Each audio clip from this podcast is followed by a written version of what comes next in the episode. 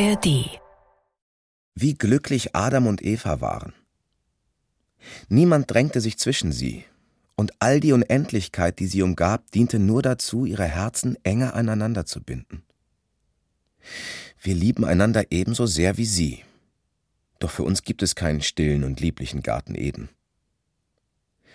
Meine Liebste, willst du mit mir fortsegeln, um irgendeine Sommerinsel zu entdecken? Glaubst du nicht auch, dass Gott seit Anbeginn der Zeit eine für uns reserviert hat? Sophia und Nathaniel Hawthorne Das Paradies der kleinen Dinge ein gemeinsames Tagebuch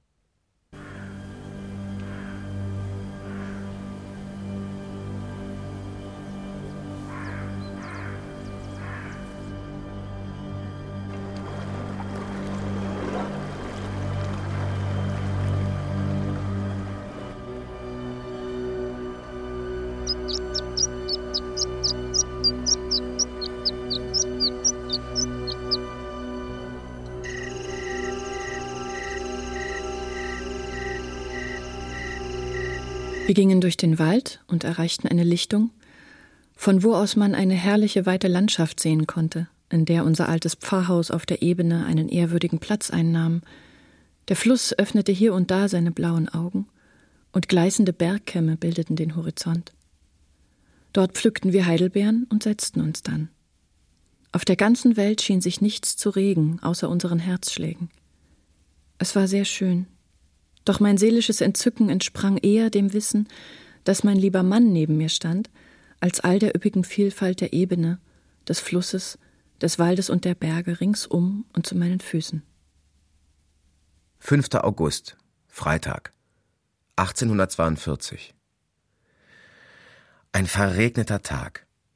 Und ich glaube wirklich, dass es in dieser Welt keinen Sonnenschein gibt als den, der aus den Augen meiner Frau hervorstrahlt. Gerade hat sie mir streng befohlen, die Feder in die Hand zu nehmen. Doch darf sie sich nicht wundern, wenn die Trübsal des Tages und die Langeweile meiner einsamen Stunden die hervorstechendsten Merkmale dessen sind, was ich schreibe. Und was gibt es denn schon zu schreiben? Glück tritt nicht als Folge von Ereignissen in Erscheinung, weil es ein Teil der Ewigkeit ist. Und wir haben in der Ewigkeit gelebt, seit wir in dieses Pfarrhaus eingezogen sind. Das uralte Haus steht am Ende einer herrschaftlichen Allee aus Balsamsträuchern. Und wenn wir zufällig durch Sonnenlicht und Schatten dieser langen Allee einen vorbeigehenden Wanderer erblicken, erscheint seine Gestalt zu undeutlich und fern, um unser Gefühl gesegneter Abgeschiedenheit zu stören. Es ist eine der Kehrseiten unseres Paradieses, dass es kein Wasser bereithält, das man zum Trinken oder Baden verwenden könnte weswegen die vom Himmel fallenden Regenschauer im wahrsten Sinne des Wortes eine Gottesgabe darstellen. Ansonsten hat die Vorsehung einigermaßen gut für uns gesorgt, doch in diesem Punkt erwarte ich eine Verbesserung. Was künftige Gunstbezeugung angeht, wäre ein Kätzchen nicht unwillkommen. Tiere, vielleicht nicht gerade ein Schwein, scheinen nie fehl am Platze. Nicht einmal in den paradiesischsten Gefilden. 6. August, Samstag. Auch heute noch ein öder Tag, der Regen verspricht, dem es aber an Charakterstärke fehlt, um es richtig regnen zu lassen. Gestern hat es allerdings genug geschüttet, um unsere Waschzuber zu füllen, die wir eifrig hinausgestellt hatten, auf dass sie den segensreichen Schauer empfingen. Was die neue Zisterne angeht, es scheint verhext, denn während aus dem Speirohr ein regelrechter Wasserfall hineinschießt, bleibt sie trotzdem fast leer. Ich frage mich, wo Mr. Hosmer sie her hat vielleicht von Tantalus, der sie wohl unter den Dachsimsen seines Palastes stehen hatte, denn so wie sein Trinkbecher im Hades, hat sie die Eigenschaft, sich stetig zu füllen, ohne jemals voll zu sein. Nach dem Frühstück nahm ich meine Angel und ging durch unseren Obstgarten ans Flussufer. Aber weil drei bis vier Knaben bereits die besten Plätze am Ufer in Beschlag genommen hatten, ließ ich das Fischen sein. Dieser unser Fluss ist der schlammigste Strom, den ich je gesehen habe. Ich hatte drei Wochen an seinem Ufer verbracht und ihn jeden Tag durchschwommen, ehe ich feststellen konnte, in welche Richtung er floss. Und selbst dann konnte ich die Frage nur mit Hilfe von Zeugen klären, nicht durch eigene Beobachtung. Die gelbe Wasserschwertlilie breitet ihre großen, flachen Blätter auf seiner Oberfläche aus, und die duftende weiße Teichrose erscheint an vielen bevorzugten Stellen. wobei sie im Allgemeinen einen Platz wählt, der gerade so weit vom Flussufer entfernt ist, dass man sie nicht pflücken kann, ohne Gefahr zu laufen, hineinzufallen. Doch sollte man dieser schönen Blume trotzdem dankbar dafür sein, dass sie überhaupt wächst. Es ist erstaunlich, woher sie ihre Schönheit und ihren Wohlgeruch gewinnt, wo sie doch aus dem schwarzen Schlamm sprießt, auf dem der Fluss schläft, und von dem auch die gelbe Teichrose ihr schmutziges Dasein und ihren abstoßenden Geruch hat. Ich bade ein und oft zweimal täglich in unserem Fluss. Doch ein kurzes Bad im Meer wäre mehr wert, als eine Woche lang in solch einer leblosen Flut einzuweichen. Angeblich leben zahlreiche Fische darin, doch meine bedeutsamsten Fänge waren eine Sumpfschildkröte und ein kapitaler Aal. Die erstgenannte entfloh in ihr natürliches Element. Letzteren verspeisten wir, und er hatte wahrlich den Geschmack des ganzen Flusses im Fleisch, wobei eine Schlammnote besonders hervorstach. 7. August, Sonntag. Gestern Abend bei Sonnenuntergang erklomm ich den Gipfel des Bergs vor unserem Haus. Und als ich auf einen langen Abschnitt des Flusses hinabblickte, wurde mir klar, dass ich in meinen Bemerkungen ein wenig ungerecht gewesen bin. Vielleicht werde ich ihn wie andere sanfte und stille Persönlichkeiten besser zu würdigen wissen, wenn ich ihn länger kenne. So wie ich ihn nun sah, war er gewiss eines der lieblichsten Merkmale in einer Landschaft von großer ländlicher Schönheit. Wie schön war es, mich meinem eigenen Heim zu nähern, nachdem ich so lange heimatlos auf dieser Welt gelebt habe. Denn niemand weiß, was ein Zuhause bedeutet, ehe er nicht beim Herankommen spürt, dass seine Frau ihn an der Schwelle erwartet. Mit solchen Gedanken stieg ich den Berg hinab und kraxelte über die Steinmauer und überquerte die Straße und ging unsere Allee hinauf, während das malerische alte Haus aussah, als wolle es mich willkommen heißen.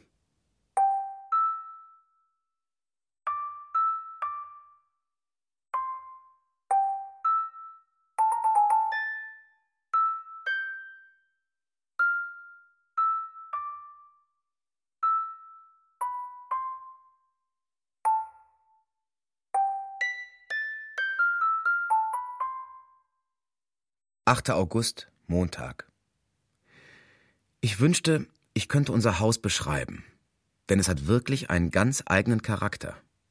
Das ist mehr, als man von den meisten Gebäuden unserer Zeit behaupten kann. Es ist zweigeschossig mit einer zusätzlichen Dachstube im Giebeldach. Als ich Anfang Juni das Haus zum ersten Mal besuchte, sah es fast genauso aus wie zu Lebzeiten des alten Pfarrers, mitsamt all dem Staub und der Unordnung, die sich wohl in den 60 Jahren, die er hier verbrachte, um ihn herum angesammelt hatten. Ich glaube, dass die Zimmer nie gestrichen worden waren. Jedenfalls waren die Wände und Täfelungen ebenso wie die wuchtigen Querbalken von einem ehrwürdigen und äußerst trübsinnigen Braun. Man musste seine Fantasie ein wenig anstrengen, um sich vorzustellen, dieses muffige Gebäude, in dem der gute alte Pfarrer über ein halbes Jahrhundert verschlafene Predigten verfasst hatte, in einen bequemen modernen Wohnsitz zu verwandeln. Wie auch immer, es ist gelungen. Das Schlafzimmer des alten Doktors haben wir in ein Wohnzimmer umgewandelt. Das vordere Zimmer gegenüber dient nun als Vorratskammer. Die Vordertür im Vorhaus blickt auf die prächtige Allee, die ich bereits erwähnt habe, und die Tür gegenüber öffnet sich zum Obstgarten, durch den ein Pfad zum Flussufer hinunterführt.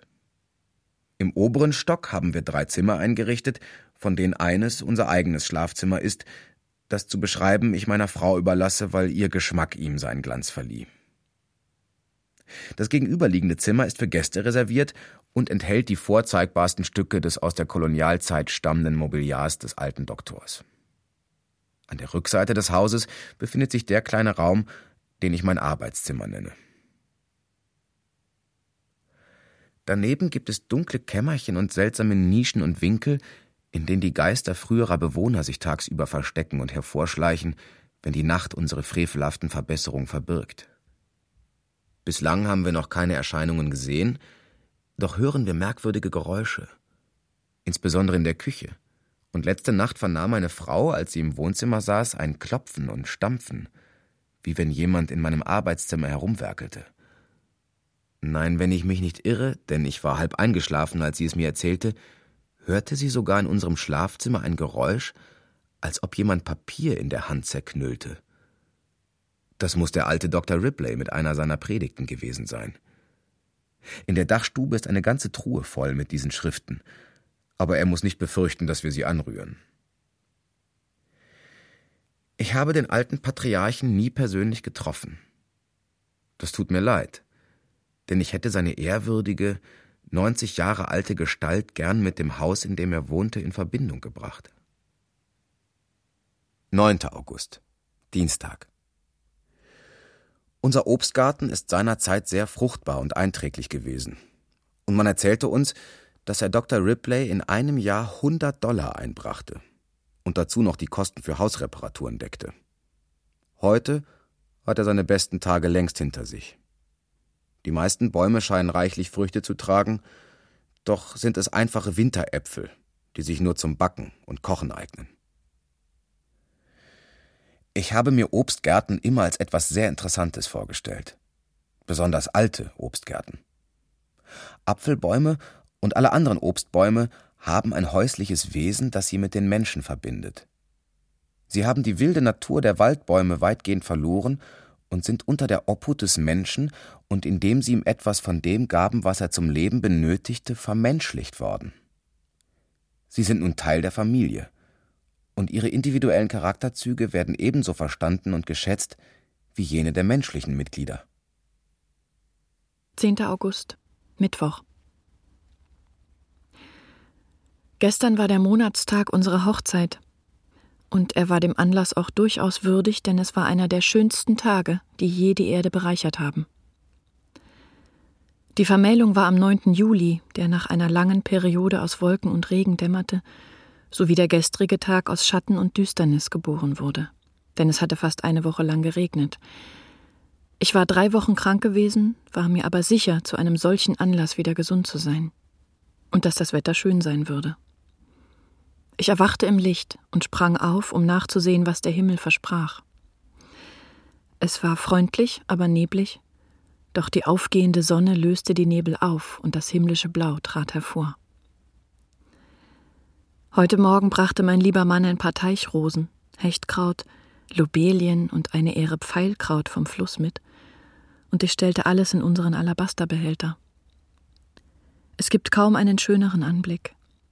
Sie alle sind Flusspflanzen und passen wundervoll zusammen. Das herrliche Scharlachrot der Lobelie, das satte Purpur des Hechtkrauts und die goldenen Staubblätter der Teichrosen bilden eine perfekte Harmonie, die von den breiten grünen Blättern noch hervorgehoben wird. 10. August, Mittwoch. Wir müssen uns unbedingt Hühner anschaffen. Ihre Selbstgespräche und Unterhaltungen haben etwas sehr Geselliges und auch etwas Stilles und Beruhigendes. Und wenn man müßig ist oder in einer etwas nachdenklichen Stimmung, gibt es nichts Erfreulicheres, als eine Hühnerschar zu beobachten, die um einen galanten Hahn in ihrer Mitte ihr täglich Brot aufpickt.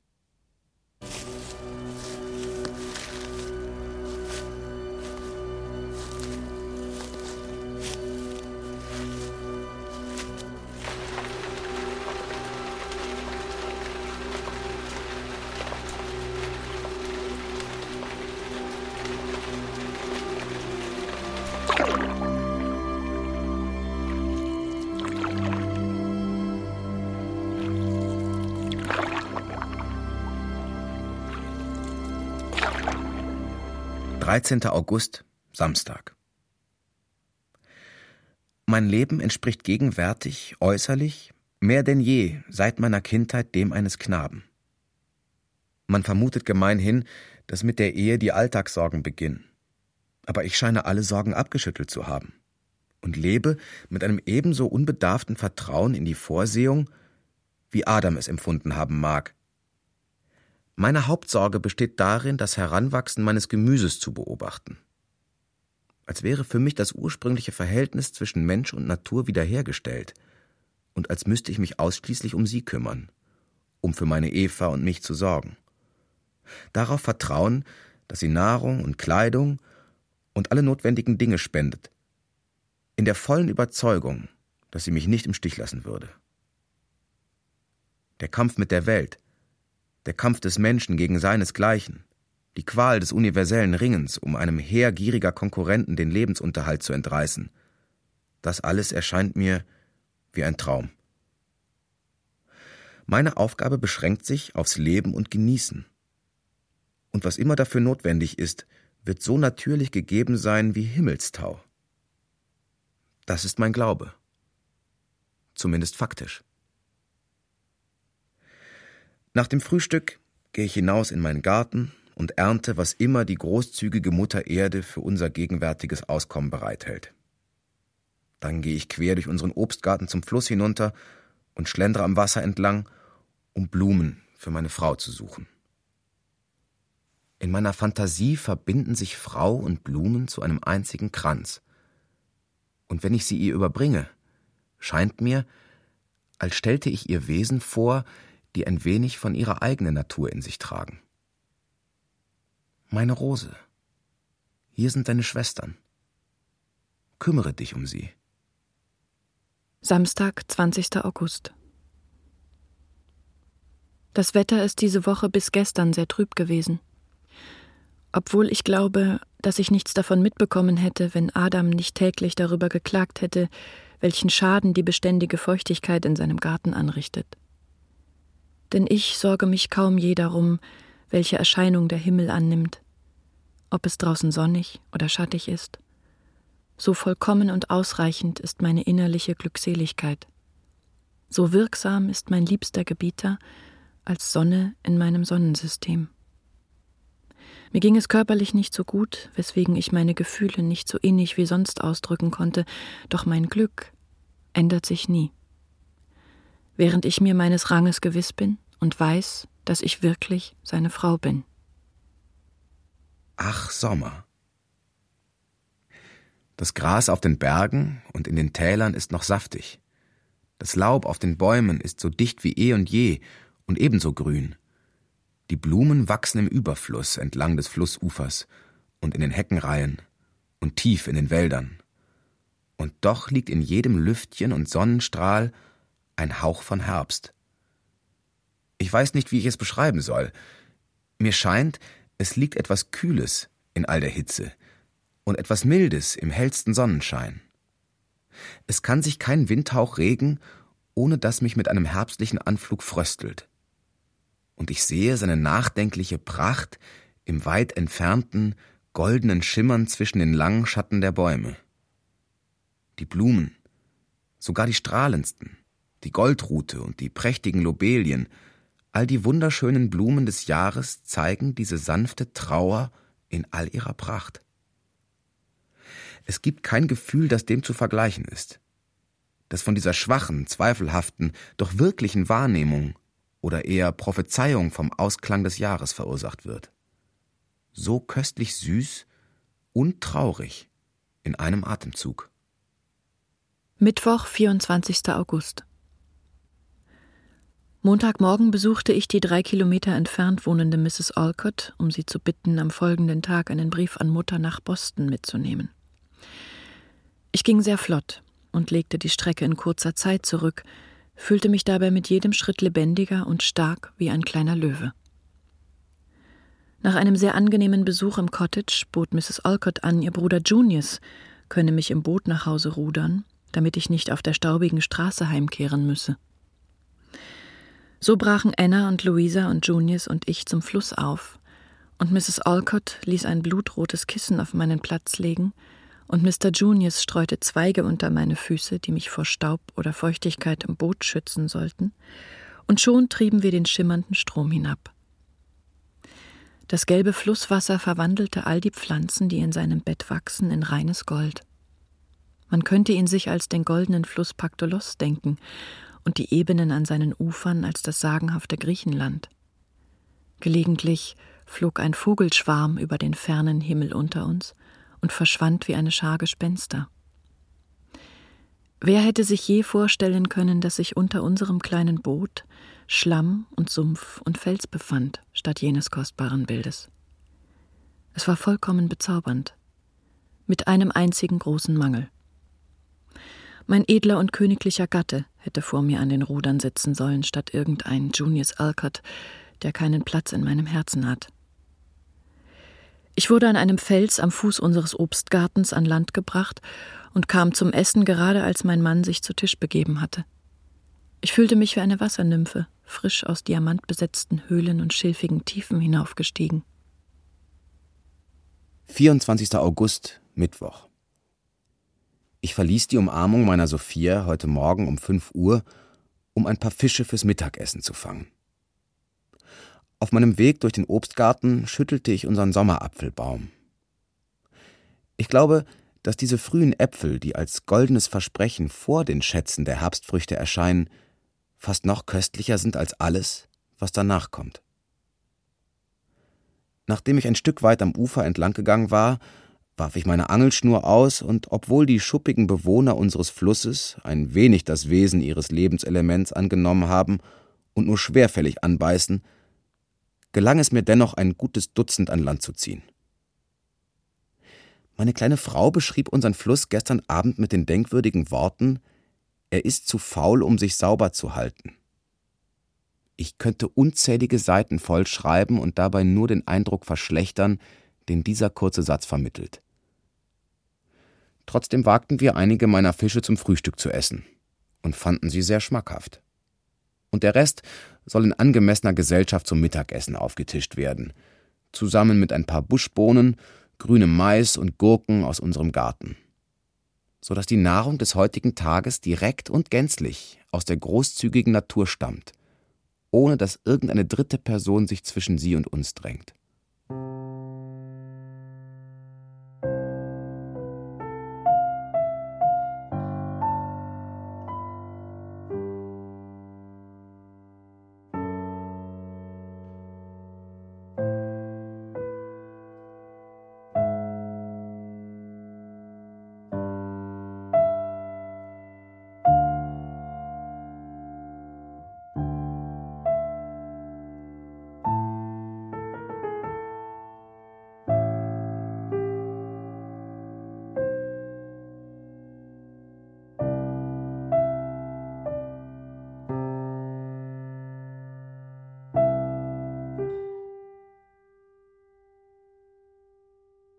27. August, Samstag.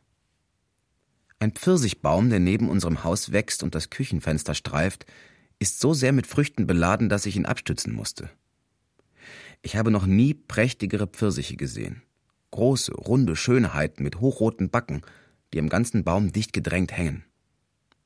In einer Woche oder weniger werden sie zu reifen beginnen. Auch ein Birnbaum trägt eine reiche Last kleiner, süßer Früchte, die zur selben Zeit essbar sein werden wie die Pfirsiche. Dieser ungeheure Überfluss hat etwas angenehm Ärgerliches an sich. Es ist, als ob man unter einem Baum mit reifen Äpfeln steht, ihn schüttelt, um einen herunterfallen zu lassen, wobei einem gleich ein Dutzend um die Ohren fliegt. Doch lohnt es sehr, sich ein Bild von der unbegrenzten Großzügigkeit und den unerschöpflichen Gaben von Mutter Natur zu machen. Und es stand mir noch nie so lebhaft wie heute vor Augen, wenn ich mich, mitsamt den zwei bis drei Mäulern, die ich versorgen muss, als einzigen Erben des Obstreichtums des alten Geistlichen verstehe. 28. August, Sonntag. Noch ein Regentag. Vermutlich der heftigste Regen, der gefallen ist, seit wir nach Concord kamen. Die ganze freie Natur hat noch nie düsterer ausgesehen. Ich schaue ein wenig trostlos aus dem offenen Fenster meines Arbeitszimmers und betrachte die große Weide, die einen Schatten auf das Haus wirft und die im Regen zwischen ihren Blättern und Zweigen einen ganzen Wasserfall aufgefangen und behalten hat.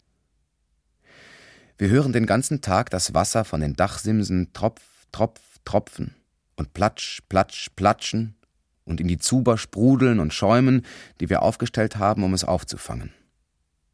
In diesem düsteren Wetter, wenn gewöhnliche Sterbliche fast vergessen, dass die goldene Sonne je geschienen hat oder je wieder scheinen wird, ist es, als würde meine kleine Frau aus ihrem eigenen Herzen und ihrer Seele strahlen.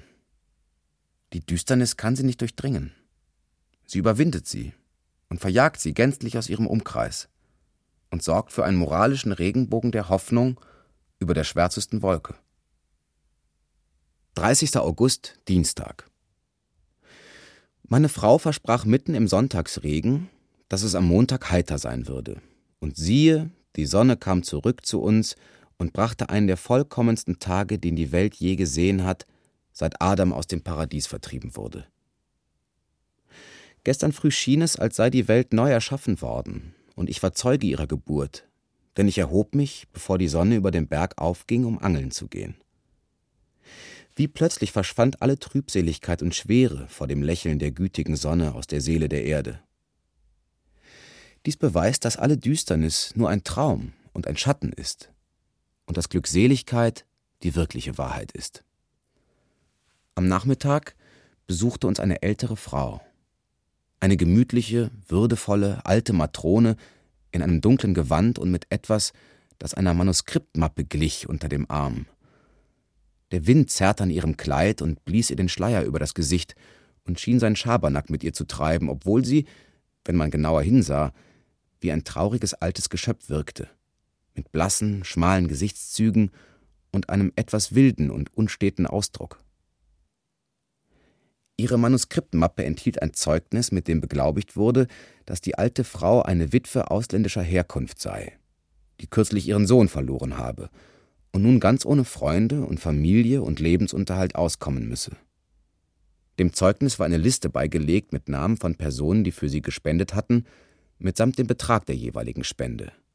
Soweit ich mich erinnern kann, war keine höher als 25 Cent. Hier ist ein seltsames Leben und eine Figur für Romane und Gedichte. Vermutlich hat sie ihre frühen Jahre und einen Großteil ihres Witwendaseins in einem geruhsamen Heim verbracht, umgeben von Verwandten und Kindern und den lebenslang tratschenden Bekanntschaften, die Frauen stets um sich scharen.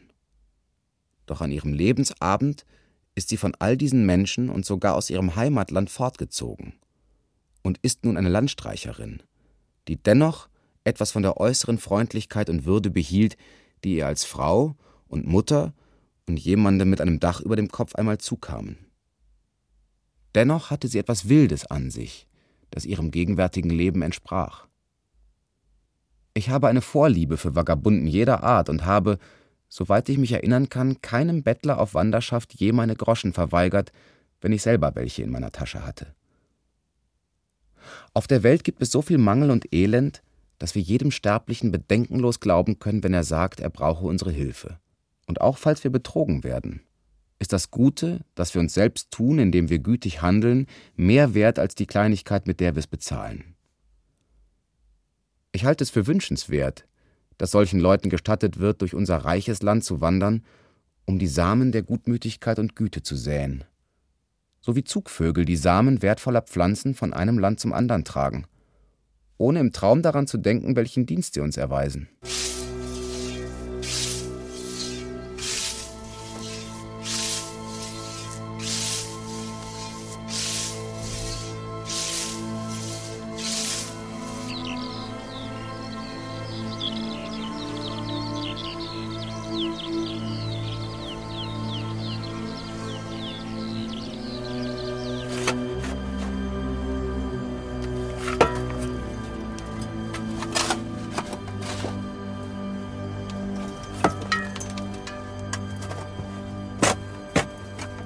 1. September, Donnerstag. Mr. Thoreau hat gestern mit uns zu Abend gegessen. Er ist ein einzigartiger Mensch. Ein junger Mann, der sich immer noch viel von seiner wilden, ursprünglichen Natur bewahrt hat. Und soweit er kultiviert ist, ist er es auf seine ganz eigene Art und Weise. Er ist hässlich wie die Sünde, hat eine lange Nase, einen schiefen Mund und ungehobelte und ein wenig provinzielle, aber höfliche Manieren, die sehr gut zu so einem Erscheinungsbild passen. Doch seine Hässlichkeit ist von der ehrlichen und liebenswürdigen Sorte und steht ihm viel besser als Schönheit. Er hat, glaube ich, in Cambridge studiert und früher in dieser Stadt unterrichtet, doch seit zwei oder drei Jahren verweigert er sich allen normalen Methoden, seinen Lebensunterhalt zu verdienen und scheint eine Art Indianerleben unter zivilisierten Menschen führen zu wollen. Mit Indianerleben meine ich, dass er jegliche systematische Anstrengung vermeidet, ein Auskommen zu finden. Seit einiger Zeit wohnt er bei Mr. Emersons Familie und vergilt die Gastfreundschaft mit Gartenarbeit und anderen Gefälligkeiten, wie es ihm gerade zusagt. Er wird von Mr. Emerson allein aufgrund seiner wahren Menschlichkeit beherbergt. Mr. Thoreau ist ein scharfer und feinfühliger Beobachter der Natur. Einen so ernsthaften Beobachter trifft man, wie ich befürchte, ebenso selten wie einen originellen Dichter. Und die Natur scheint ihn aus Dankbarkeit für seine Liebe als ihr bevorzugtes Kind adoptiert zu haben und zeigt ihm Geheimnisse, die nur wenigen anderen eröffnet werden. Es ist typisch für ihn, dass er großen Respekt vor dem Vermächtnis der Indianerstämme hat. Und merkwürdigerweise geht er selten über ein gepflügtes Feld, ohne eine Pfeil- oder Speerspitze oder ein anderes Relikt des Roten Mannes aufzulesen. Als ob ihre Geister ihn als Erben ihres schlichten Reichtums auserkoren hätten. Darüber hinaus hat er mehr als nur einen Anstrich literarischer Bildung, einen tiefen und echten Sinn für Poesie, besonders für die klassischen Dichter, auch wenn er wie alle anderen Transzendentalisten anspruchsvoller ist, als wünschenswert wäre. Nach dem Essen, zu dem wir die erste Wassermelone und Moschusmelone ernteten, die in unserem Garten gereift sind, spazierten Mr. Thoreau und ich zum Flussufer hinauf, und an einer bestimmten Stelle rief er nach seinem Boot. Sogleich paddelte ein junger Mann damit über den Fluss, und Mr. Thoreau und ich reisten darin weiter stromaufwärts, wo der Fluss bald schöner wurde als auf jedem Bild, mit seinem dunklen und ruhigen Wasser, halb im Schatten liegend, halb in der Sonne, zwischen hohen und bewaldeten Uferböschungen. Mr. Thoreau beherrschte das Boot so vollkommen, dass es instinktiv seinem eigenen Willen zu gehorchen schien und dass es scheinbar keiner körperlichen Anstrengung bedurfte, um es zu steuern. Er erzählte, wie er, als einige Indianer vor ein paar Jahren in Concord waren, feststellte, dass er ohne Lehrer exakt zu ihrer Methode gefunden hatte, ein Kanu anzutreiben und zu lenken. Da er jedoch Geld brauchte, wollte der arme Kerl das Boot verkaufen, das er so geschickt steuerte und mit seinen eigenen Händen gebaut hatte. Also kam ich mit ihm überein, ihm seinen Preis zu zahlen, nur sieben Dollar, und wurde folglich zum Eigentümer der Musketaquid. 2. September. Freitag. Gestern Nachmittag, als meine Frau und ich die heruntergefallenen Äpfel in unserem Obstgarten auflasen, erschien Mr. Thoreau mit dem Boot. Da die angrenzende Wiese vom Hochwasser überschwemmt war, kam er direkt zum Fuß des Obstgartens gerudert und landete am Zaun. Ich stieg zu ihm ins Boot, um in den Genuss eines Unterrichts im Rudern und Paddeln zu kommen. Meine kleine Frau, die zuschaute, kann nicht besonders stolz auf die Leistung ihres Mannes sein. Mir gelang es tatsächlich, das Boot mit zwei Rudern anzutreiben, doch die Verwendung eines einzelnen Paddels übersteigt meine derzeitigen Fähigkeiten. Mr. Thoreau versicherte mir, man müsse das Boot nur in eine bestimmte Richtung zwingen, und es würde sofort den entsprechenden Kurs nehmen, als wäre es vom Geist des Steuermanns durchdrungen. Das mag bei ihm so sein, aber gewiss nicht bei mir.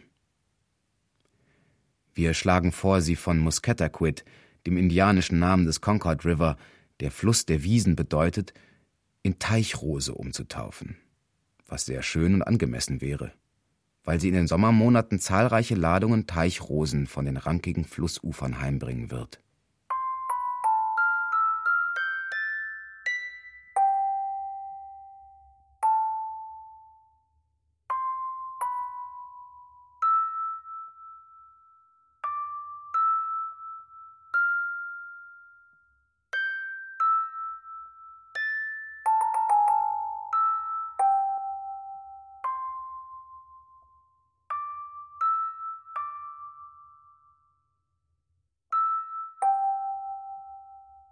Donnerstag, 8. September.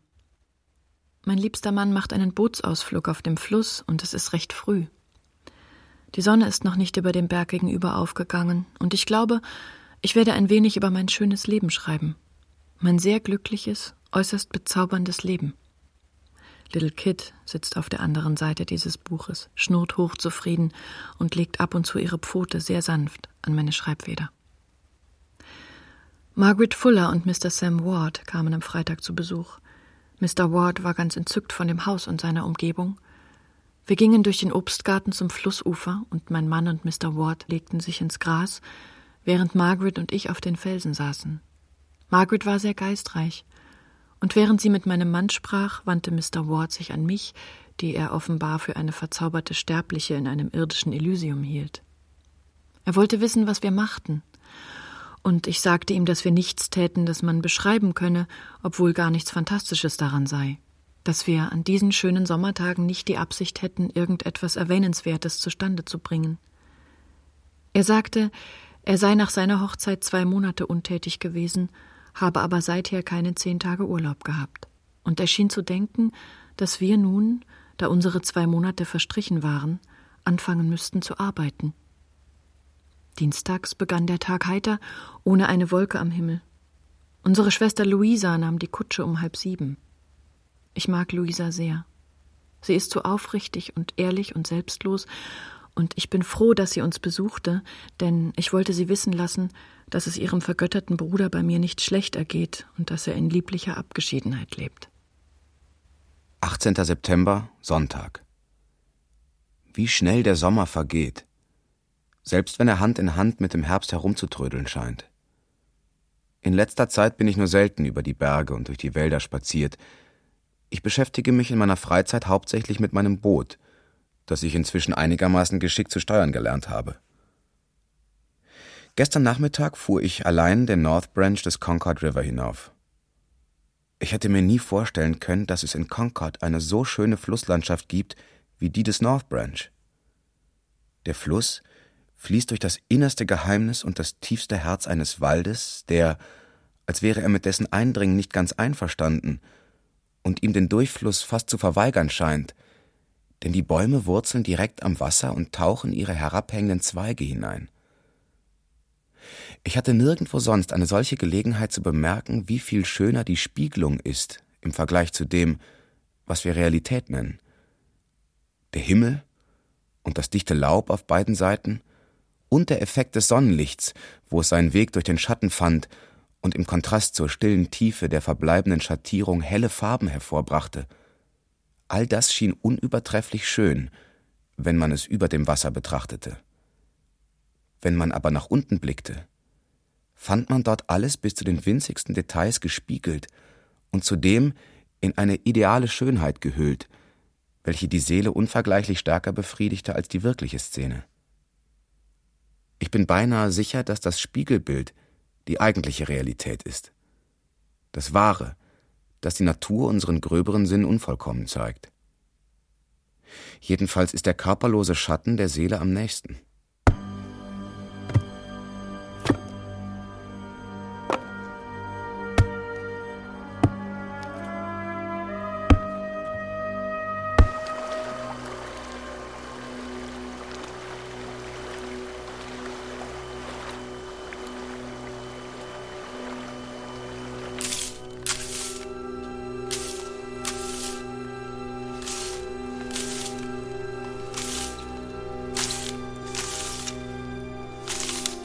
10. Oktober, Montag. Wirklich eine lange Zeit seit meinem letzten Eintrag. Aber es war meist sonnig und heiter, wenn auch oft bitterkalt, und ich kann es nicht ertragen, etwas so Kostbares wie herbstlichen Sonnenschein zu vergeuden, indem ich im Haus bleibe. Mittlerweile ist der Herbst vorangeschritten und angeblich einen Monat früher dran als sonst. Wir hatten Frost, stark genug, um die Bohnen und Kürbisranken erfrieren zu lassen, doch seither herrschte das herrlichste Spätsommerwetter, das ich je erlebt habe. Milde, liebliche, vollkommene Tage, in denen der warme Sonnenschein die Erde und all ihre Kinder liebevoll und zärtlich zu umarmen schien.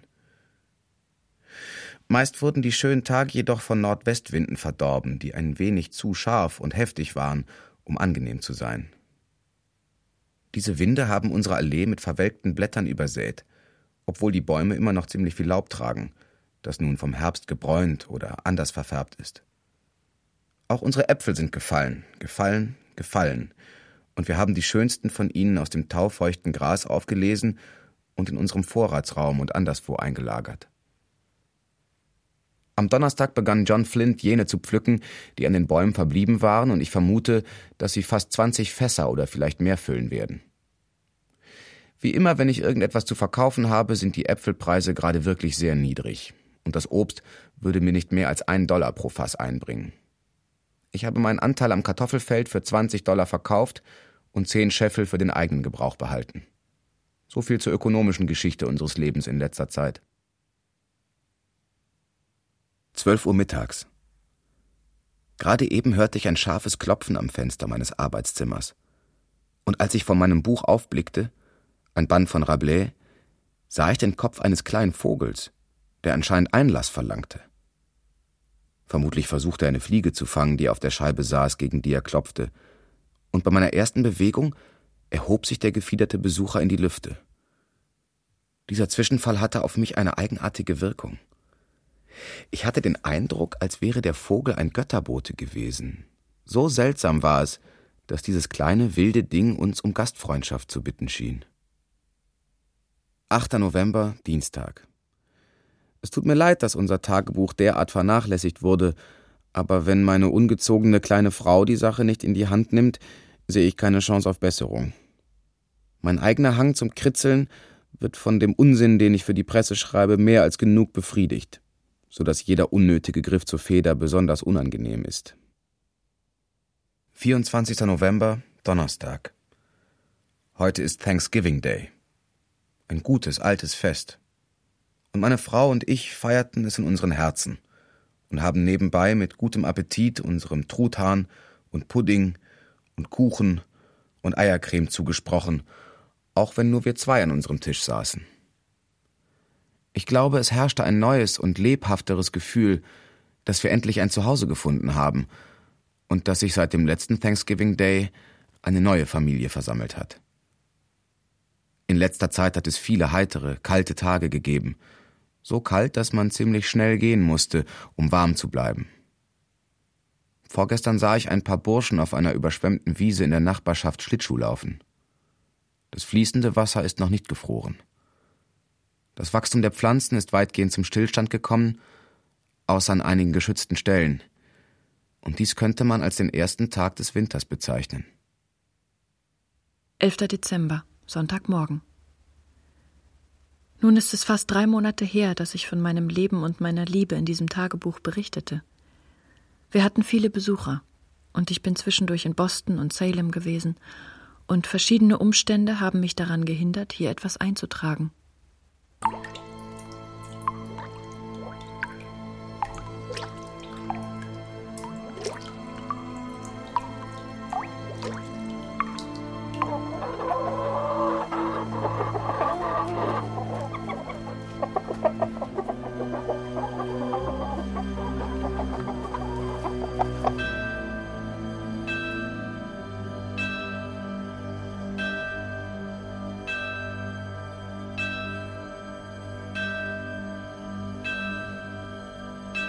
31. März 1843 Freitag Der erste Frühlingsmonat ist schon vorbei und der Schnee liegt immer noch hoch auf Berg und Tal.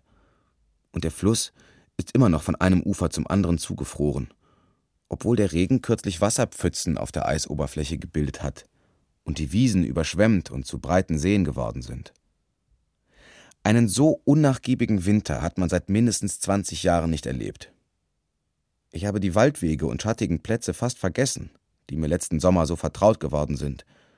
Und mein Blick ist so sehr auf das Innere unseres Zuhauses beschränkt, dass ich, wenn ich aus dem Fenster schaue, manchmal überrascht bin, gar nicht so weit von hier Häuser zu sehen, die meiner Erinnerung schon ganz entfallen sind.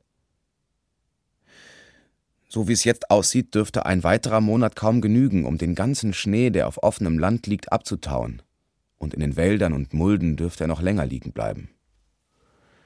Meine liebe kleine Frau erträgt es unendlich besser als ich.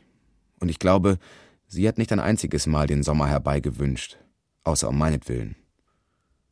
Doch sie selbst ist Sonnenschein und zarter Frühling und herrlicher Sommer in einer Person, sonst wäre der Winter wirklich trostlos gewesen. Einen Kummer hatten wir, der Rest war Glückseligkeit. Auch drang der Kummer nicht in unser wirkliches Leben ein, uns kommt es nicht so vor, als wäre uns das versprochene Kind für immer genommen worden, sondern als würde sich seine Ankunft lediglich eine Zeit lang verzögern. Und so werden wir irgendwann denselben kleinen Fremdling begrüßen, der unser Heim schon früher hätte beglücken sollen. Je länger wir zusammenleben, Je tiefer wir einander durchdringen und miteinander verschmelzen, desto glücklicher sind wir. Was den täglichen Lauf unseres Lebens betrifft, habe ich mit recht lobenswertem Fleiß durchschnittlich zwei bis vier Stunden am Tag geschrieben, und das Ergebnis findet man in verschiedenen Zeitschriften. Ich hätte mehr schreiben können, wenn es mir lohnenswert erschienen wäre. Doch war ich zufrieden, nur so viel Geld zu verdienen, wie wir für unsere derzeitigen Bedürfnisse benötigen. Denn ich habe Aussichten auf einen Staatsposten und auf Einkünfte, die es unnötig machen würden, für mein Brot zu schreiben. Derweil zahlen die Leute von den Zeitschriften ihre Schulden nicht, so dass wir, jedoch nur vorübergehend, einige Unannehmlichkeiten der Armut und die Demütigung zu spüren bekommen, leere Taschen und Schulden zu haben. Es ist ein Ärgernis, keine Sorge.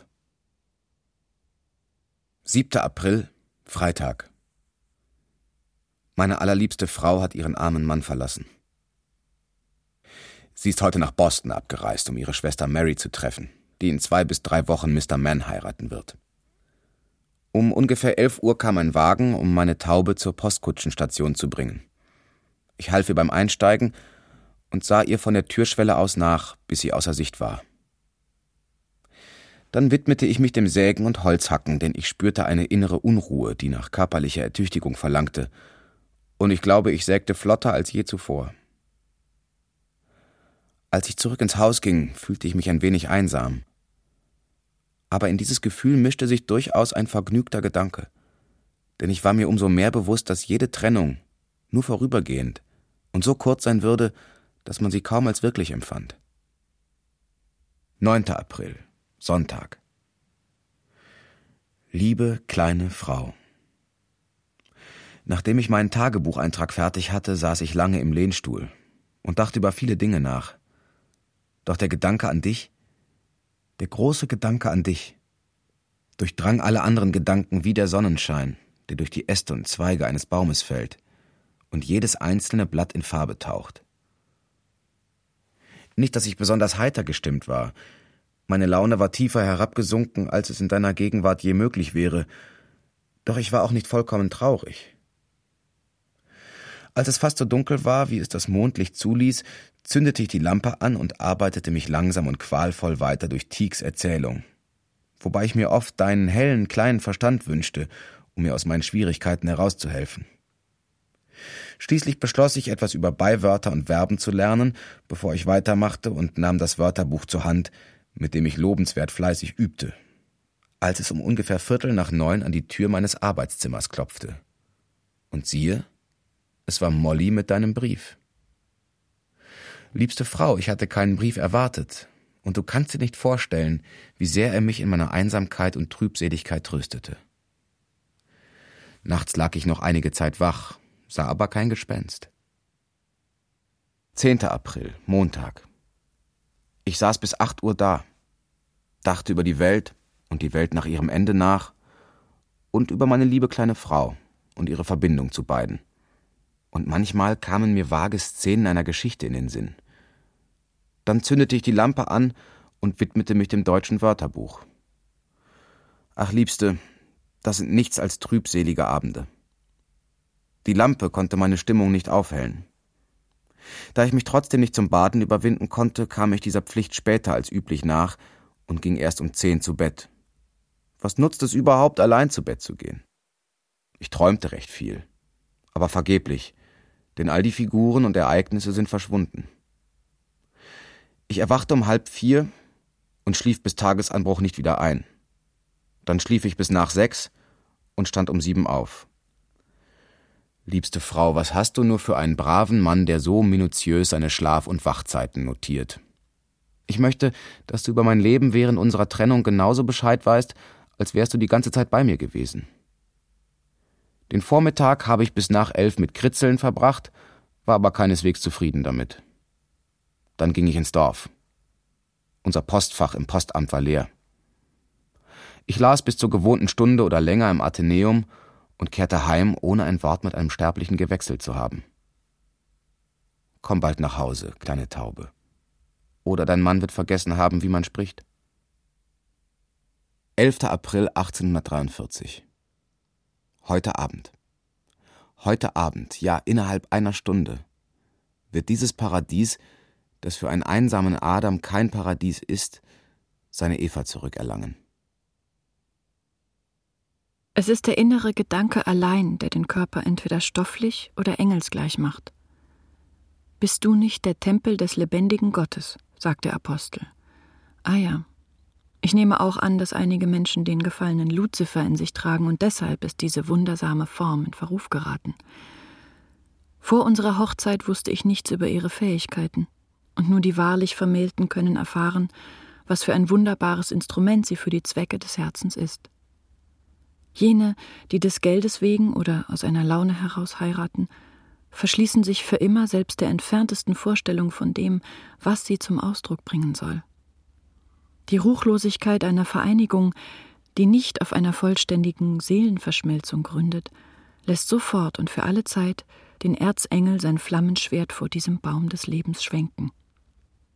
Die Gottlosen werden die Freuden Elysiums niemals kosten, denn es sind seelische Freuden, und sie können es nicht begreifen. Soweit ich mich erinnere, war ich zu Frühlingsbeginn noch nie auf dem Land. Zumindest habe ich ihn noch nie miterlebt. Ich habe es noch nie zuvor gespürt. Dieses Gefühl von neugeborenem Leben im Einklang mit dem zurückweichenden Winter ist eine neue Erfahrung. Ich habe neue Hoffnung. Zum einen wegen der Freudensonne in den Augen meines Liebsten, denn er hat sich lange nach warmen Tagen und Blumen und grünem Gras gesehnt und ist nun sehr glücklich und zum anderen vermutlich wegen der knospenden Bäume und rauschenden Wasser und Vogelschwingen und dem Vogelzwitschern. Doch ich könnte aus diesem mächtigen Aufschießen und Vorwärtsströmen keine Befriedigung schöpfen, wenn ich nicht verliebt wäre. Ich bin dankbar, dass ich den Frühling erst nach meiner Vermählung kennenlerne.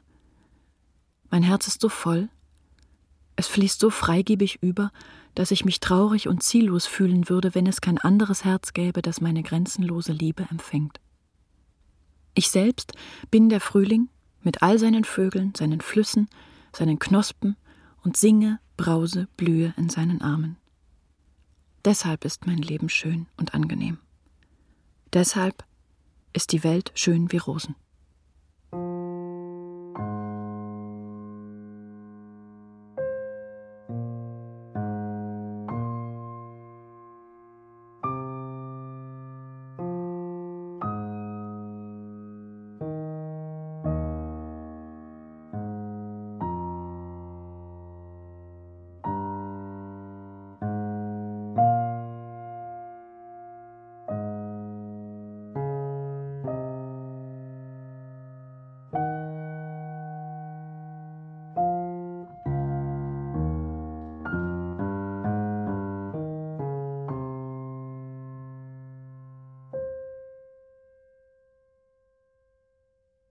23. April, Sonntag.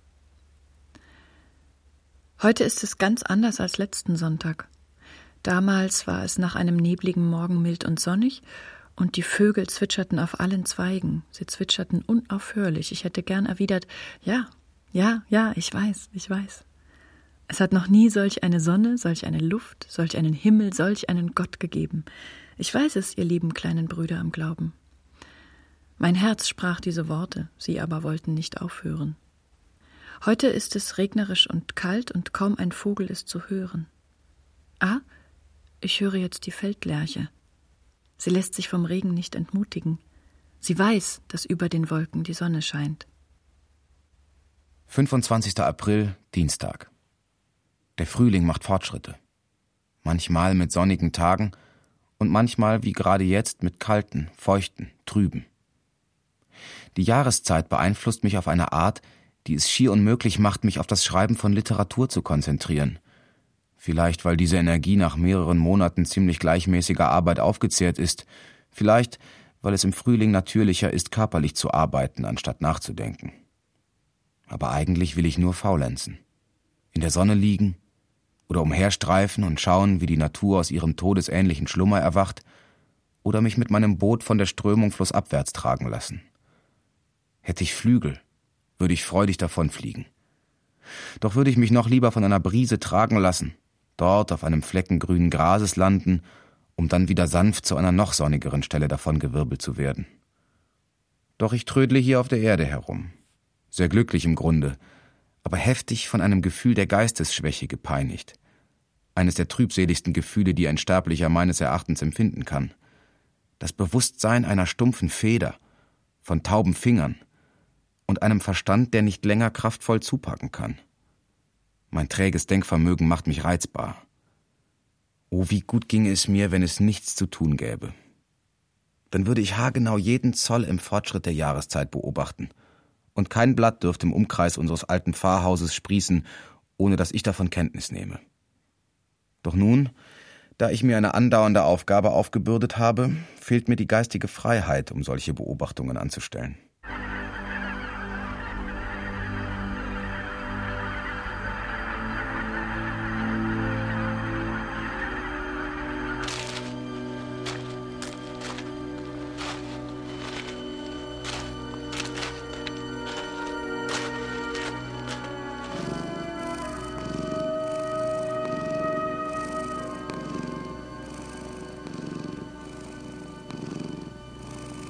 26. April, Mittwoch.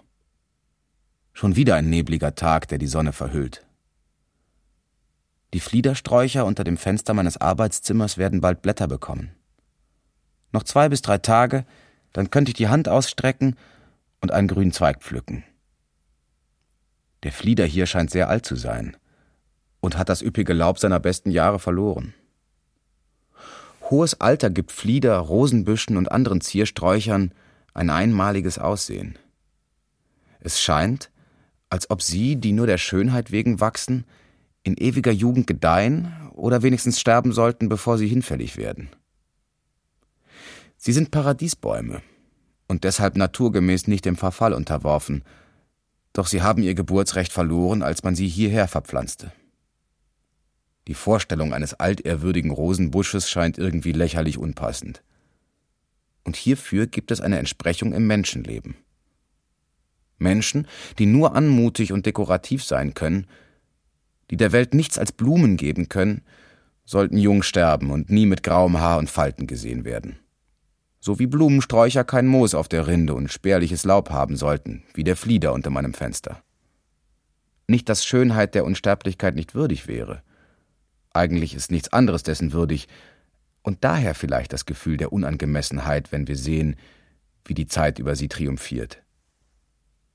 Apfelbäume andererseits werden tadellos alt.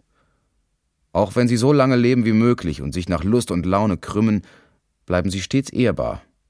Auch wenn sie uns nur ein, zwei Äpfel im Jahr schenken oder auch gar keine. Mir scheint, meine Frau ist die Zwillingsschwester des Frühlings. Beide sind voller Hoffnung und Heiterkeit. Aus beider Herzen singen Vogelstimmen, und beide haben die Macht, ihre müde Seele zu erneuern und neu zu erschaffen. Ich habe den Frühling geheiratet. Ich bin Ehemann des Monats Mai. 27. April, Donnerstag. Dies ist ein weiterer nebliger Morgen. Äußerlich unfreundlich, aber besser als er aussieht. Denn er färbt die Berge und Täler mit einem kräftigeren Pinselstrich, als es die Sonne vermag. Draußen ist es jetzt grüner als vor einer Stunde, als ich aus dem Fenster sah. Gestern kaufte ich eine Menge Dünger für sechs Dollar. Es gäbe außerdem schrecklich viel Arbeit zu erledigen, hauptsächlich den Abfall des Vorjahrs aus Garten, Hof und Obstgarten wegzuräumen. Ich hasse jede Arbeit, aber körperliche weniger als geistige. 19. Mai, Dienstag. Liebster Gatte, Du solltest nicht arbeiten müssen, vor allem nicht mit den Händen, und du hast es zu Recht. Du bist ein Engel, der kam, die noch schlafende Natur und die Menschen zu beobachten, ohne dazu gezwungen zu sein, dich mit Fortpflanzung oder dem Wegräumen von altem Abfall abzumühen. Apollo inmitten seiner Herden hätte nicht so deplatziert aussehen können wie du mit Säge und Axt und Rechen in der Hand. Die Blüte der Zeit soll sich nur entfalten, sie soll keinem Zweck dienen. Ich wünschte, ich könnte nur lange genug Midas sein, auf das ich durch meine Berührung ausreichend Gold erzeugen kann, um dich zu ernähren und zu schmücken. Aber ach, ich kann dich nur lieben, aber ich möchte dir noch mehr geben. Am Sonntag, den achten, traf Vater ein, sein erster Besuch seit unserer Hochzeit. Er blieb bis Samstagmorgen, den dreizehnten. Während er hier war, gingen wir nicht spazieren, weil ich ihn nicht allein lassen wollte, doch am Samstagnachmittag besuchten wir ein steiniges Feld am Flussufer, in der Nähe des Schlachtfelds, wo mein liebster Mann einige Akeleien entdeckte, und siehe da, sie waren scharlachrot und reif zum Pflücken. Ich habe noch nie so viele beisammen gesehen. Vogelfußpfeilchen gaben zudem all den Winkeln und geschützten Stellen ein himmlisches Aussehen, und der Boden war ein schönes Mosaik aus hübscheren dunkelblauen Pfeilchen, Wasserprimeln und Immortellen.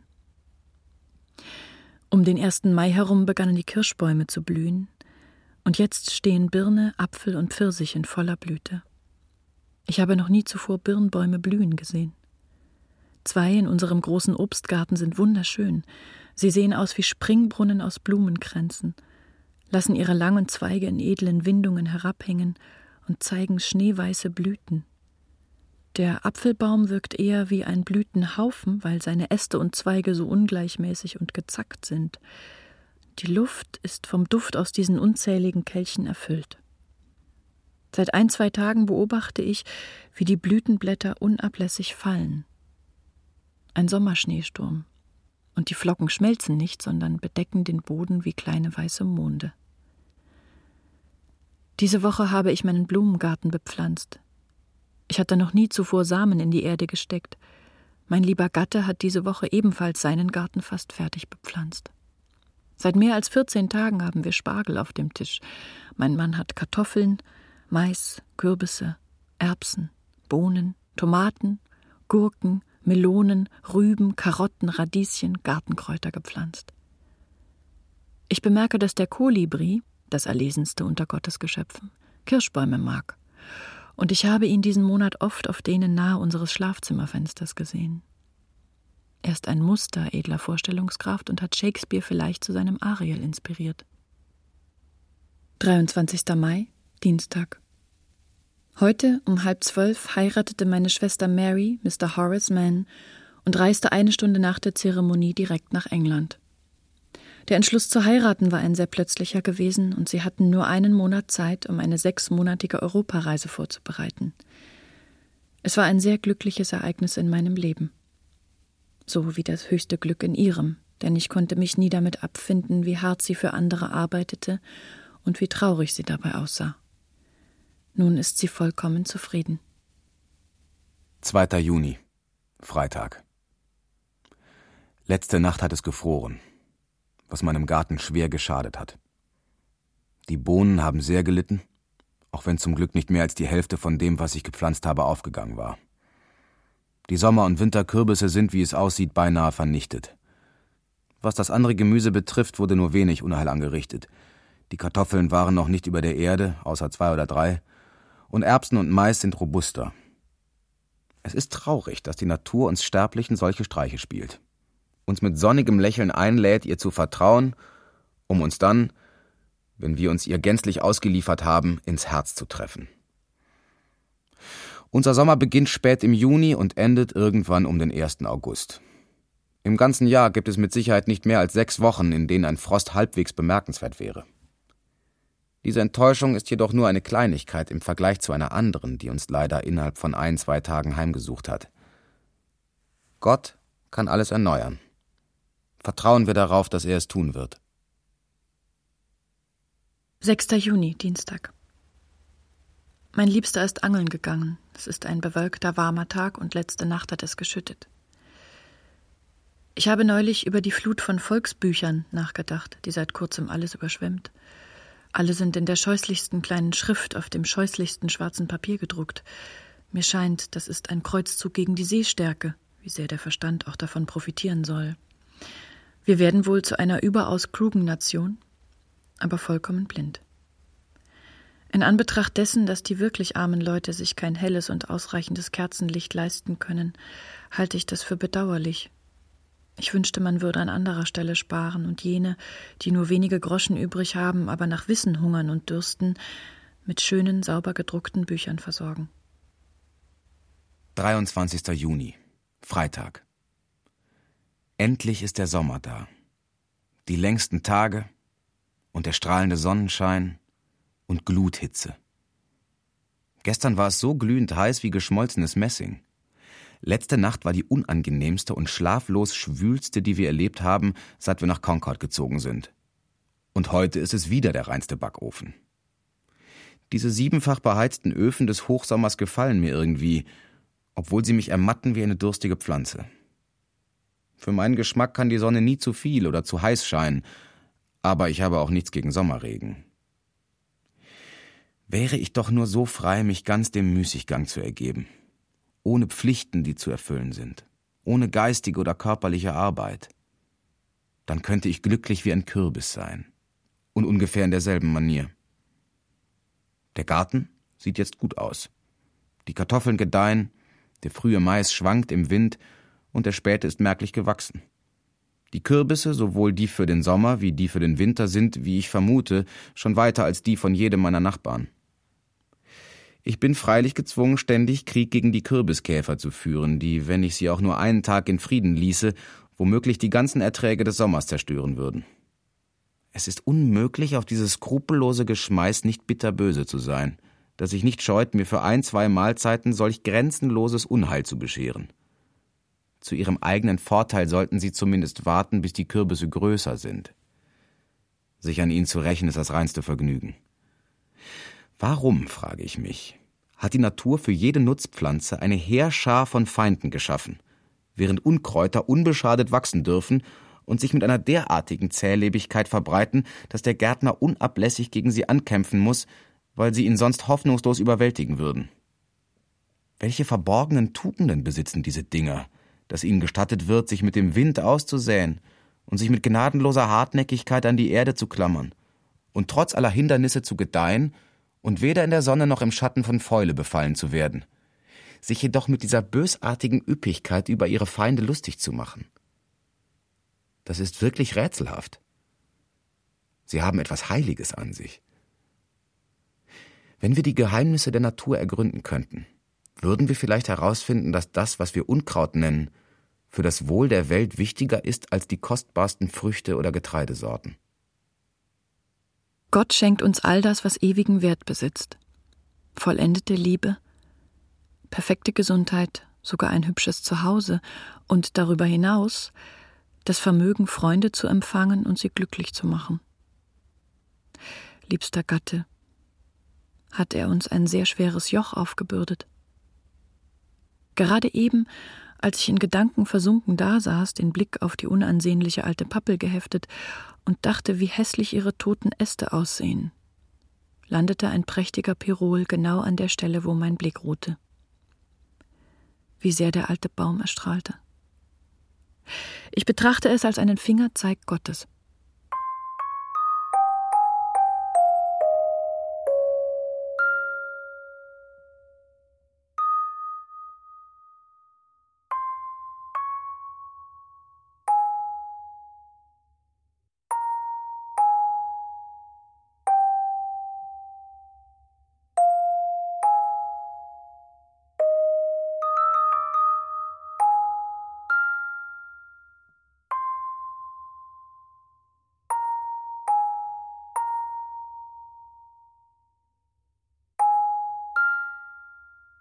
9. Juli, Sonntag. Heute ist der Jahrestag unserer Hochzeit, mein allerliebster. Das Wetter ist wunderschön und der Mond ist fast voll.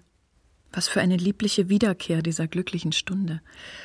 Aber ich glaube, dass wir am wenigsten von allen Wert auf Jubiläen und Feiertage und alle äußerlichen Wegmarken des Lebens legen. Wir befinden uns in den freien Gefilden der Ewigkeit, seit wir einander erkannten, und die Zeit liegt zu unseren Füßen.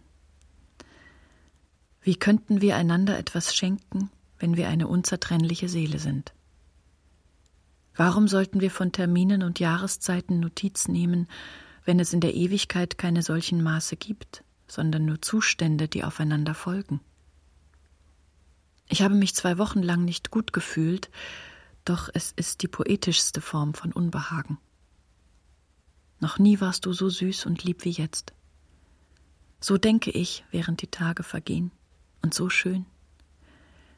Nun, da du vor mir sitzt, halte ich dich für makellos schön. Ach, möge unser kleines Täubchen aussehen wie du. 9. Juli. Sonntag. Allerliebste, ich weiß nicht, was ich sagen soll. Und doch kann ich nicht anders, als diesen heiligsten Jahrestag unseres Lebens mit ein, zwei Worten hervorzuheben. Mir kommt dieser Geburtstag unseres Ehelebens wie ein Kap vor, das wir umsegelt haben, um ein noch endloseres Meer der Liebe zu entdecken, das sich vor uns erstreckt. Gott segne uns und behüte uns, denn Glück hat mehr Schrecken an sich als Kummer. Der ist irdisch und begrenzt, das Ersteres aus dem Stoff und der Substanz der Ewigkeit gemacht, so dass Seelen, die noch an ihre Körper gebunden sind, gut davor erzittern können. 28. Juli, Freitag. Gestern hatten wir grünen Mais zum Mittagessen. Und heute bekommen wir noch etwas mehr davon. Nicht ganz ausgewachsen, aber gerade genießbar. Seit vielen Wochen hat es außer einem einzigen leichten Schauer nicht geregnet. Und die Erde scheint in einem schleichenden Fieber dahin zu welken. Ich glaube, dass dieses Wetter Laune und Gemüt sehr ungünstig beeinflusst.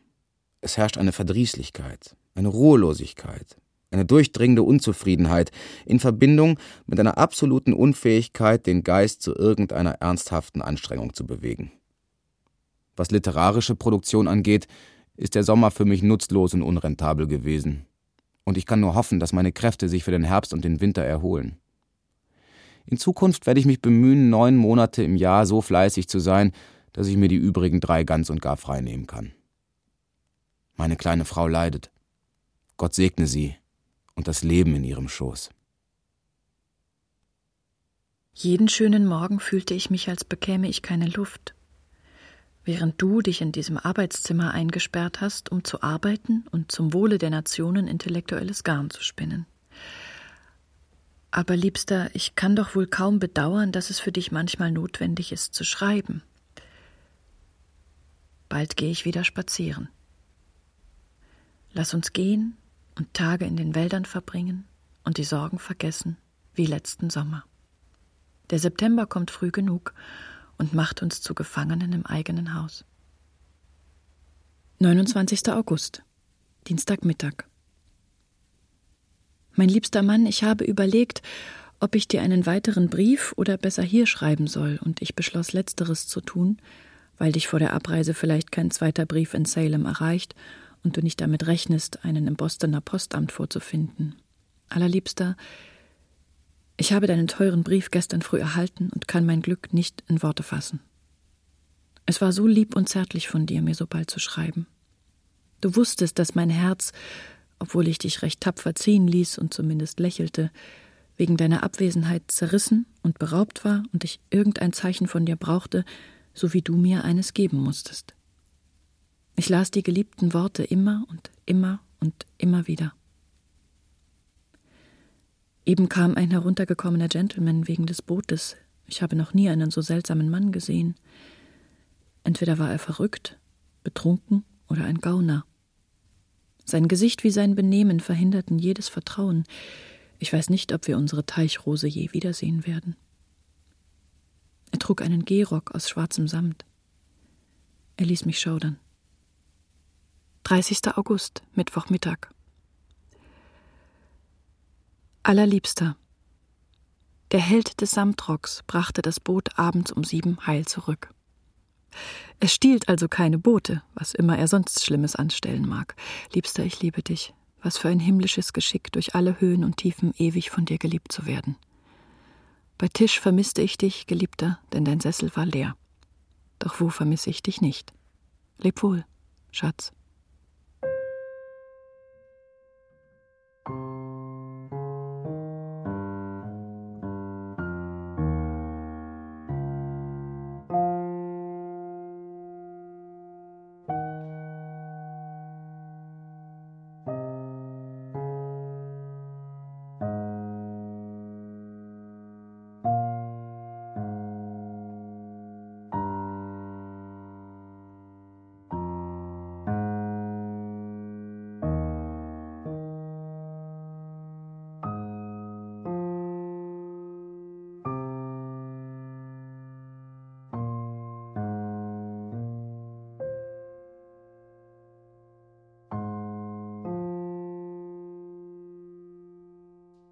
1. September.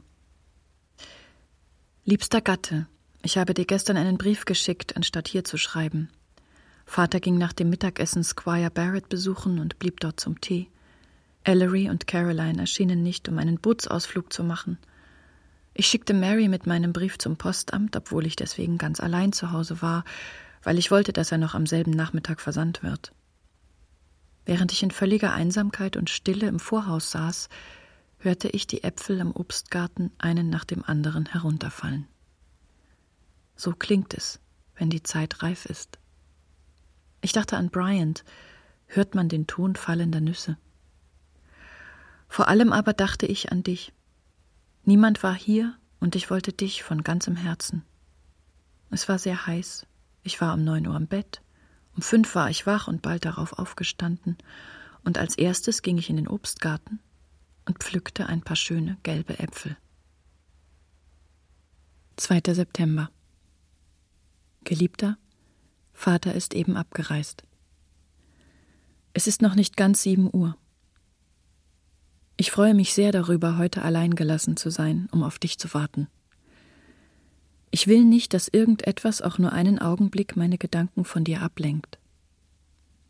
Ich bedauere nur, dass die Sonne nicht scheint. Oh nein, auch das ist mir egal.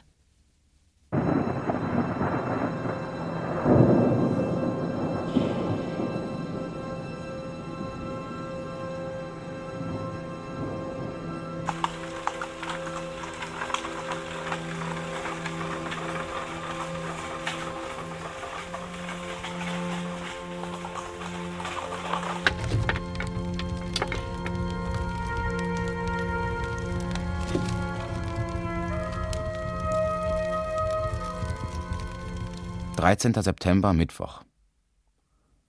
Vorgestern Nacht hat es laut George Prescott gefroren. Doch in unserem Garten zeigten sich keine sichtbaren Spuren. Letzte Nacht gab es jedoch erneut Frost, der die Blätter der Winterkürbisse und Gurken angriff, aber ansonsten wohl keinen Schaden angerichtet hat. Dies ist ein schöner Morgen, und es verspricht einer jener himmlischen Tage zu werden, die den Herbst letztlich zur herrlichsten Jahreszeit machen. Meine kleine Frau und ich möchten heute Nachmittag eine Bootstour unternehmen. 23. September, Sonntag. Heute habe ich die beiden letzten unserer Sommerkürbisse geerntet. Die Pflanzen haben seit 18. Juli durchgehalten und insgesamt 58 essbare Exemplare von vorzüglicher Qualität hervorgebracht. Unsere letzten grünen Maiskolben, die um den 1. Juli gepflanzt worden waren, wurden vor zwei, drei Tagen aufgetischt. Wir haben immer noch Bohnen und unsere Tomaten sind zwar zurückgeblieben, versorgen uns aber alle ein bis zwei Tage mit einer Portion. Meine Kartoffelernte verspricht recht gut auszufallen. Und im Großen und Ganzen ist mein erstes eigenständiges Landwirtschaftsexperiment ziemlich erfolgreich gewesen. Nun, wir sind reich gesegnet, wenn auch arm an Geld. Und ich sehe meine kleine Frau rasch rundlicher werden und den größten Segen ankündigen, der noch auf uns wartet. 6. Oktober, Freitag. Gestern Nachmittag unternahm ich einen einsamen Spaziergang zum Walden Pond. Es war ein kühler Tag. Der Wind kam aus Nordwest, dicke Wolken rollten und wälzten über den Himmel, doch bei all dem herrschte ein freundlicher, herbstlicher Sonnenschein. Die Felder sind immer noch grün, und der größte Teil der Wälder hat sein vielfarbiges Gewand noch nicht übergeworfen. Doch hier und da stehen einsame Eichen, mit dunklen, tiefroten Blättern oder Ahornbäume in leuchtenderen Farben oder Kastanien, entweder gelb oder mit einem zarteren Grün als im Sommer. Einige Bäume scheinen die Farbe vom Mai oder von Anfang Juni anzunehmen, ehe sie hellere Herbstfarben zeigen. An einigen Stellen, entlang der Grenzen tiefer gelegenen und feuchten Landes, war eine ganze Reihe von Bäumen in die vollkommene Pracht des Herbstes gekleidet – in allen Schattierungen leuchtender Farben glichen sie der Palette, auf der die Natur die Farben mischt, um damit ein Bild zu malen. Diese Farbtöne wirkten wie planlos durcheinandergewürfelt und zeigten dennoch untereinander eine vollkommene Harmonie und eine Milde und Zartheit, geschaffen aus tausend verschiedenen Helligkeitsgraden. Es kommt mir so vor, als gäbe es zwischen diesen Farben keine so großen Kontraste, wie es zunächst den Anschein hat. Je eingehender man sie betrachtet, desto mehr scheinen sie gemeinsam zu haben.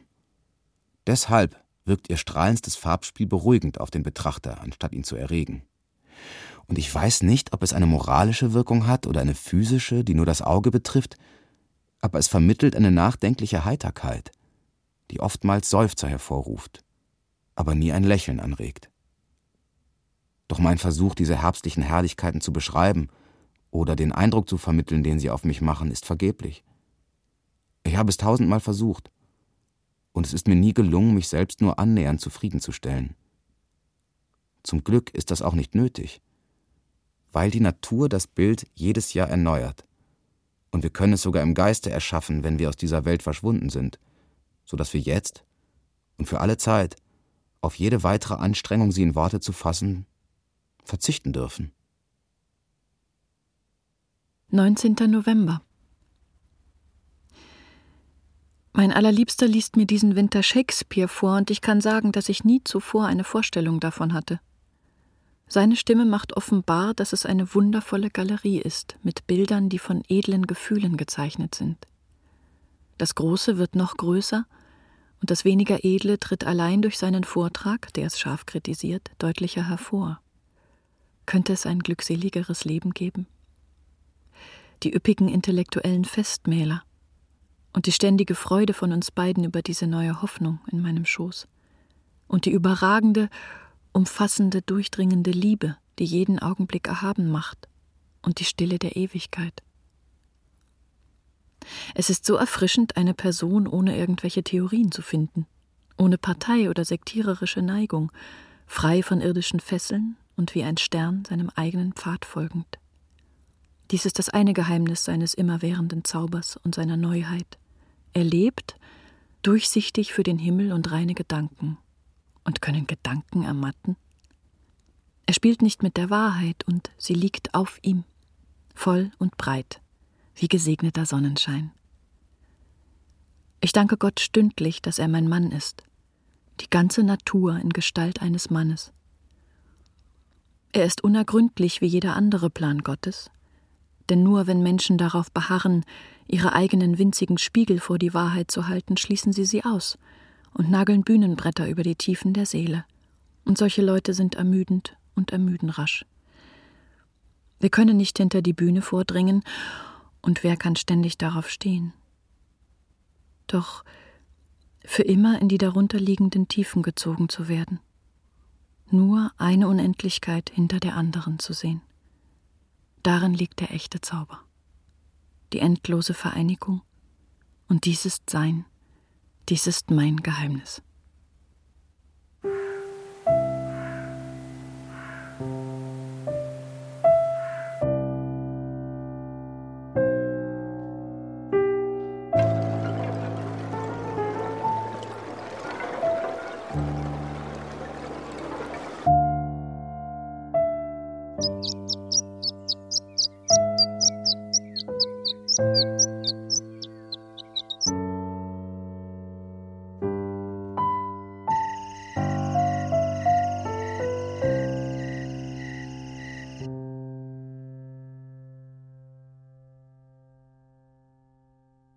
Sophia und Nathaniel Hawthorne Das Paradies der kleinen Dinge.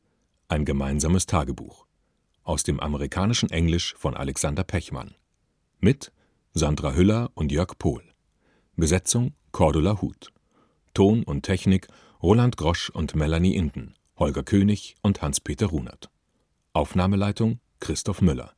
Regieassistenz Marie-Lilly Beckmann. Hörspielbearbeitung und Regie Ulrich Lampen. Produktion Hessischer Rundfunk 2017. Dramaturgie und Redaktion Peter Liermann. Mehr Hörspiele in großer Vielfalt sind jederzeit in der App der ARD Audiothek zu finden.